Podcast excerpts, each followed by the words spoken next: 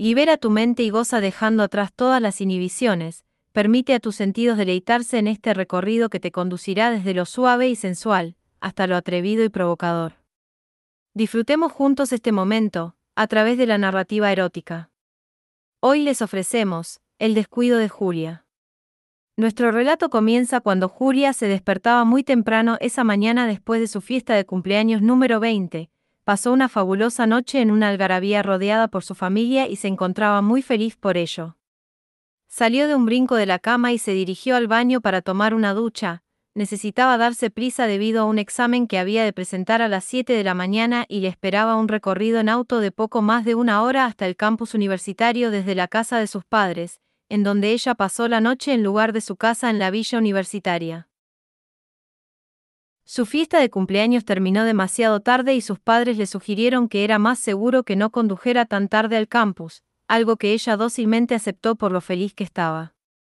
Pronto salió de la ducha y frente al espejo comenzó a secar su bien formado cuerpo, seguido por su rojiza y hermosa cabellera, observó el reloj percatándose que tenía poco tiempo para salir. Julia era una chica muy dulce, con un carácter afable, muy inteligente y capaz, además de ser un poco soñadora y creativa.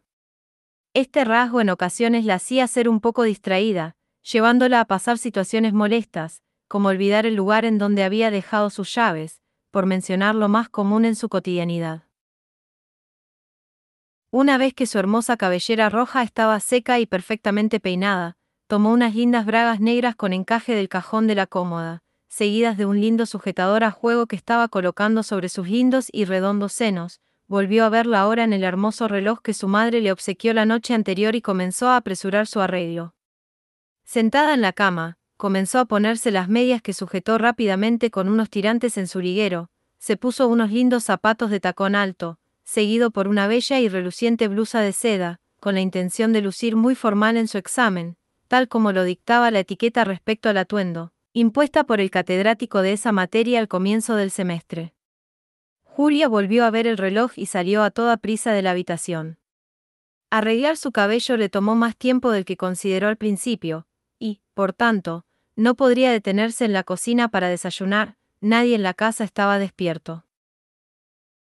Ni siquiera Ana, la servicial ama de llaves que ya tenía muchos años trabajando para esa familia.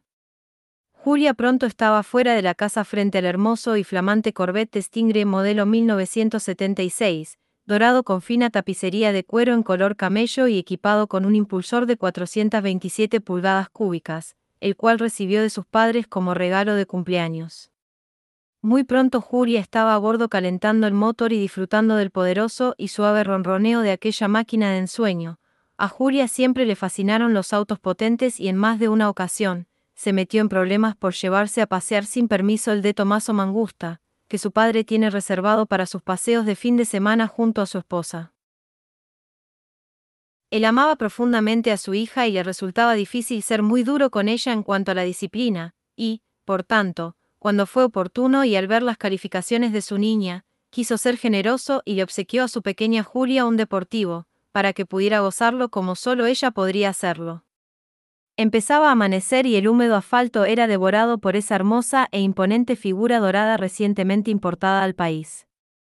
Julia hábilmente guiaba precavida y sin forzar ese potente y nuevo motor, con la intención de irlo aflojando.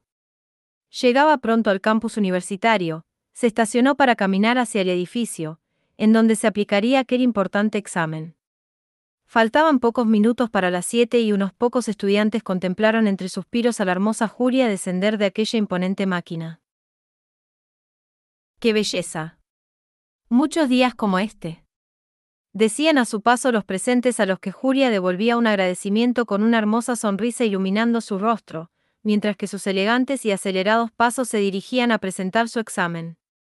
Por los pasillos, algunos de sus compañeros de clase, detenían su actividad y contemplaban, con la boca abierta, a la linda Julia en cuyos grandes ojos color turquesa brillaba esa mañana una luz muy especial.